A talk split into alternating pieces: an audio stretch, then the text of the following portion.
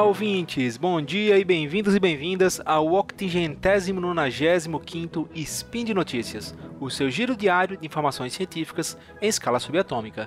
Aqui é o Marcelo Ribeiro Dantas, falando de Paris, mas natural de Natal, Rio Grande do Norte, e hoje, dia 1 Electron, no calendário Decatrian, que ninguém usa, e sexta-feira, dia 24 de abril de 2020, no historicamente consolidado calendário gregoriano falaremos sobre estudos científicos, pré-prints. E aí, no programa de hoje, o foco será basicamente esse. Afinal, o que são pré-prints? Toca a vinheta, Editor. Speed Notícias.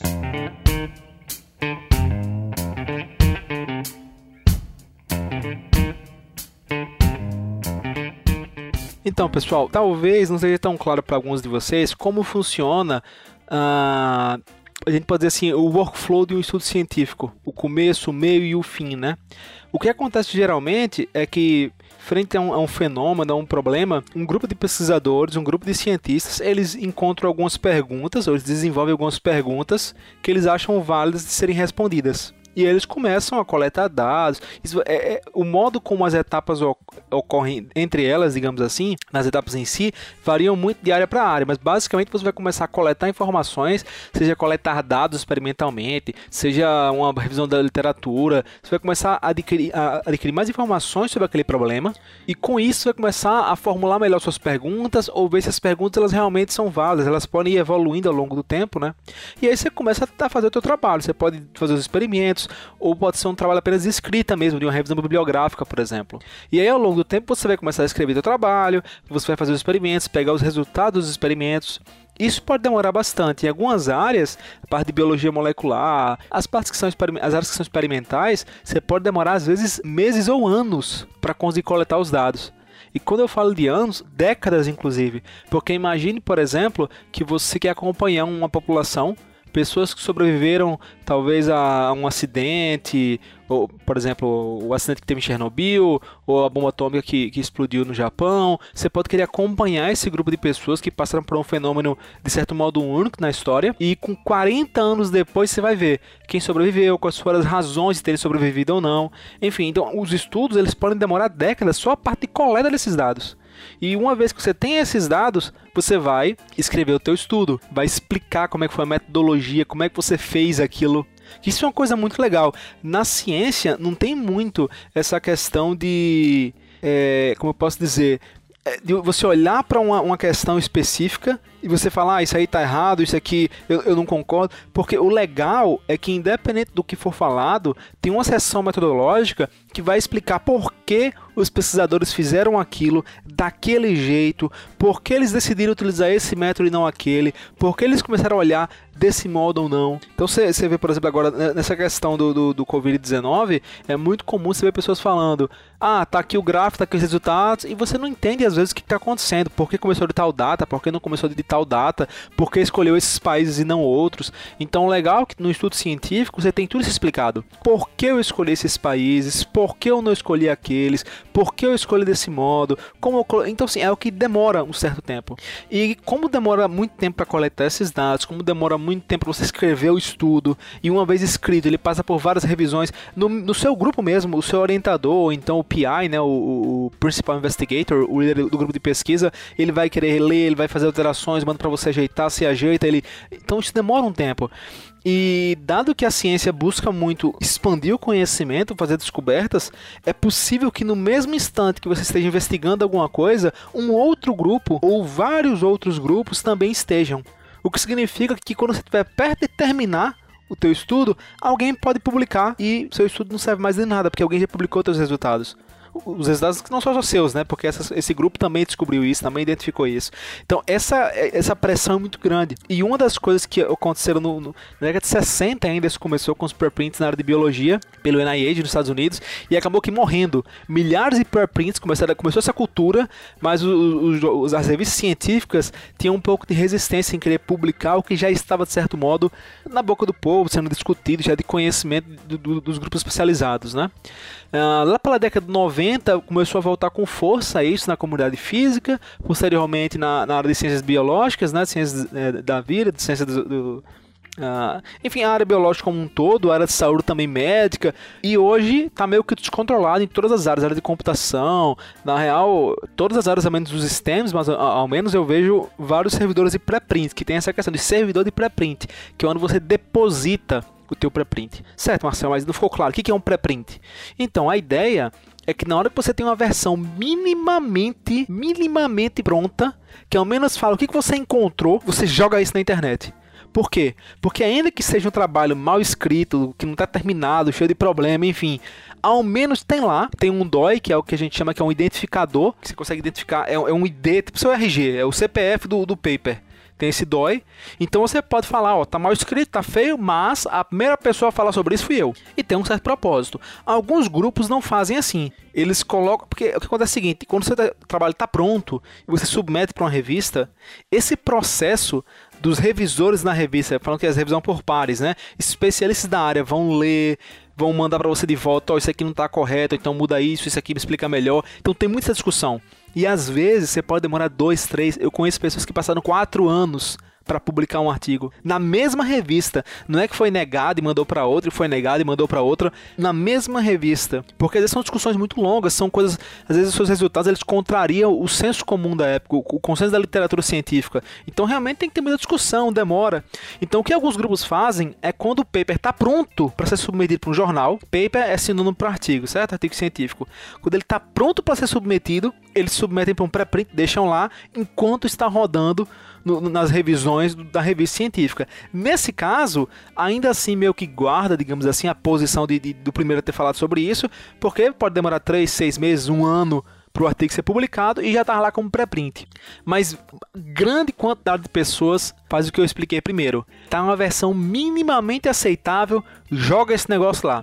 E assim, não tem nem algo assim como ah, que grupo horrível, não está pronto o paper, não tem muito essa questão, porque se compreende que algumas pessoas colocam realmente mal escrito uma primeira versão 0.001 para guardar seu lugar, que é aquele tema a pessoa foi a primeira a discutir aqueles resultados.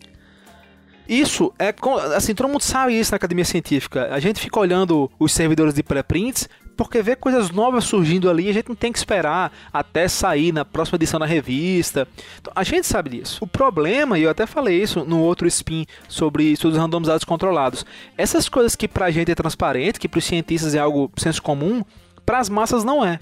Então, agora com o Covid-19, tem uma quantidade aí gigantesca de pré-prints que todos eles são colocados, porque na hora que você vê alguma coisa que é minimamente novo, você joga no pré-print, às vezes, você até posteriormente fala: caramba, eu cometi um erro, isso aqui tá errado. E aí, se você ignorasse esse mundo de pré-print, você iria simplesmente voltar atrás, recomeçar o estudo ou ir para uma outra posição, fazer outra coisa. Mas como o pré-print tá lá, ele fica lá. Então é, um, é algo muito cru, digamos assim. Você tem que ler um preprint com assim 30 pés atrás, com muito cuidado, porque é algo ainda muito, muito no início. Então, muitas vezes quando você lê preprint, a metodologia é, assim, é fraquíssima quase que não explica por que fez, por que não fez isso, por que fez com esse modo, por que não fez aquele outro. É muito cru, porque um dos objetivos principais, geralmente, é você falar: olha o que eu achei. Depois eu explico como é que eu fiz, como é que eu não fiz, mas olha o que eu achei.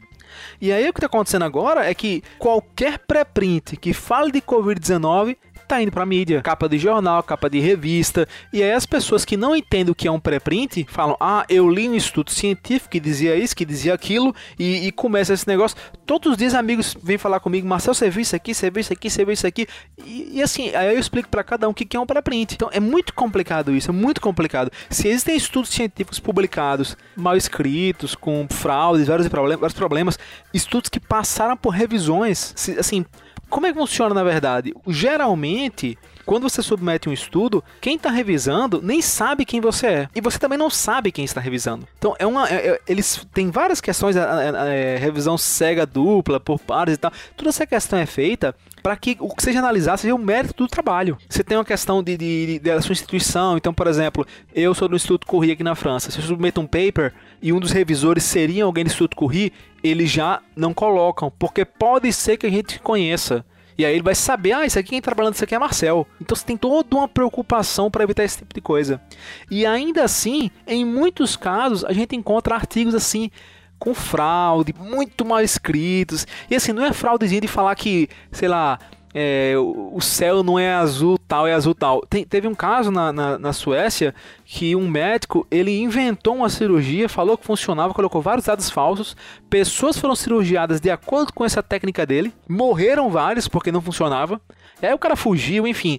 O que eu quero dizer é o seguinte: mesmo estudos revisados e tal, tem um risco de fraude, tem estudos que são mal feitos, tem revistas que estão de baixa qualidade que colocam qualquer coisa, porque tem um custo para se pagar para publicar. Então tem o que a gente chama de revistas predatórias, que você paga e publica, pagou, publicou. Então imagine a quantidade de estudos revisados por pares, que supostamente tem todo essa, é, é, é, esse workflow, todo esse esquema, esse, esse sistema para garantir a qualidade, e ainda assim tem problemas. Então com esse todo esse bambambam bam, bam, acontece isso, imagine um pré-print que não é revisado. O pré-print, você submete o PDF lá para o servidor, tem uma checagem em alguns deles, mas basicamente para ver que é, assim, você não colocou apenas apenas bola, bola, bola 20 mil vezes.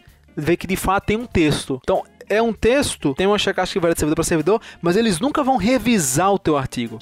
E assim, uma coisa legal do pré-print é que as, as, pessoas podem comentar, né? Eu vou ler o teu pré-print, eu faço minha escrita, meus comentários, eu posso comentar lá ou em outro canto, eu posso fazer um, escrever um texto sobre isso, eu posso escrever para algum canto falando que o que tu, tu achou tá errado.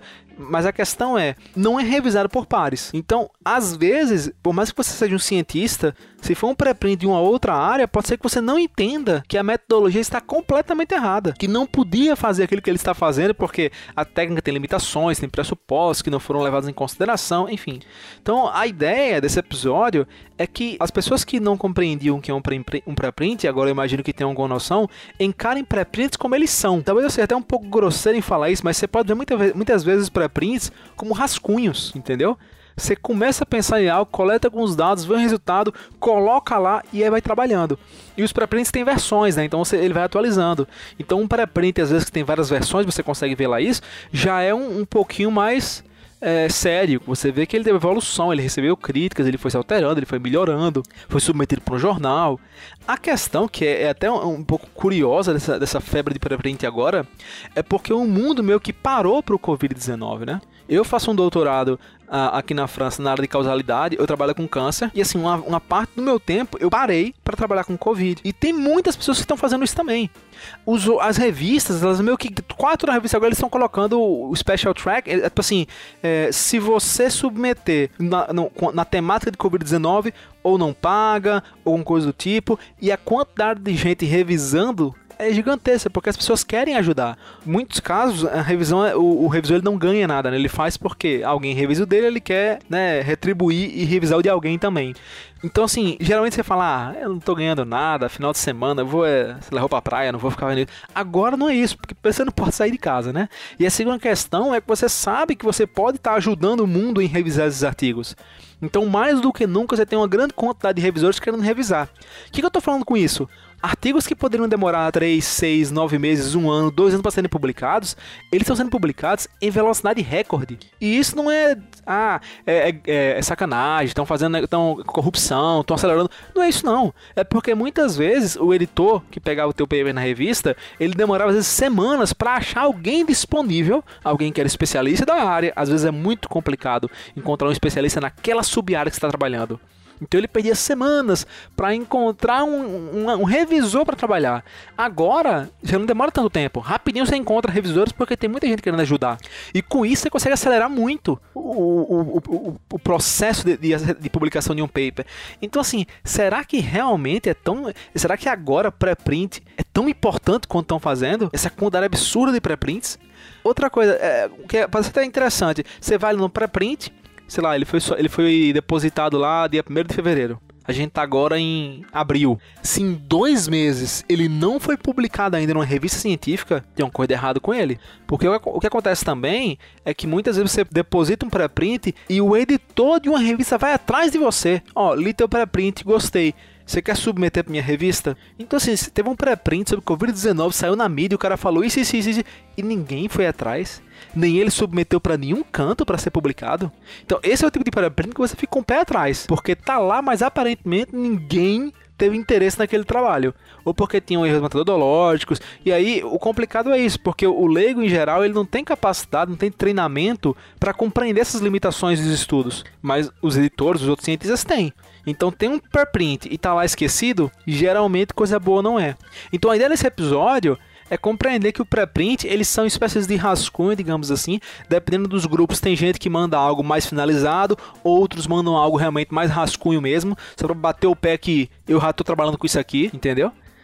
E que a gente tem que lê-lo, tem que ler o pré-print levando isso em consideração, que é um rascunho. Então assim, não é para dizer que, ah, eu não vou acreditar porque é um pré-print. Ah, isso está errado porque é um pré-print. A questão não é essa. É você olhar, pô, até achei interessante esse resultado, surpreendente, mas vamos ter calma, porque é um pré-print. E se isso realmente, essa Coca-Cola toda que estão falando aqui, vai sair em algum estudo já já. Não é que vai sair na capa da revista, quando eu falo revista, no caso não é científico, né? Não é que vai sair na capa do jornal, de uma revista eh, de assuntos gerais que a gente compra. Não, não é isso, porque isso aí, chamando a atenção, vai sair lá. Eu estou falando é revista científica. Então, se o, pré-print é bom, se é esse negócio todo que estão falando, é só aguardar que ele para revista científica sem chance de dúvidas. Se não for, cuidado. Então, basicamente é isso, pessoal. É compreender, é meio que rapidamente explicar para vocês o que, que é um pré-print, que ele é um documento científico, ele é um estudo, mas que a gente tem que ter muito cuidado. E por hoje é isso. Lembro ainda que esse podcast só é possível acontecer por conta do seu apoio no patronato do SciCast, tanto no Patreon quanto no Padrim e também no PicPay. Qualquer dúvida, faz o comentário aqui embaixo e bora continuar lavando as mãos, fazendo nossa parte e lutando contra esse Covid-19. Tchau, tchau, pessoal!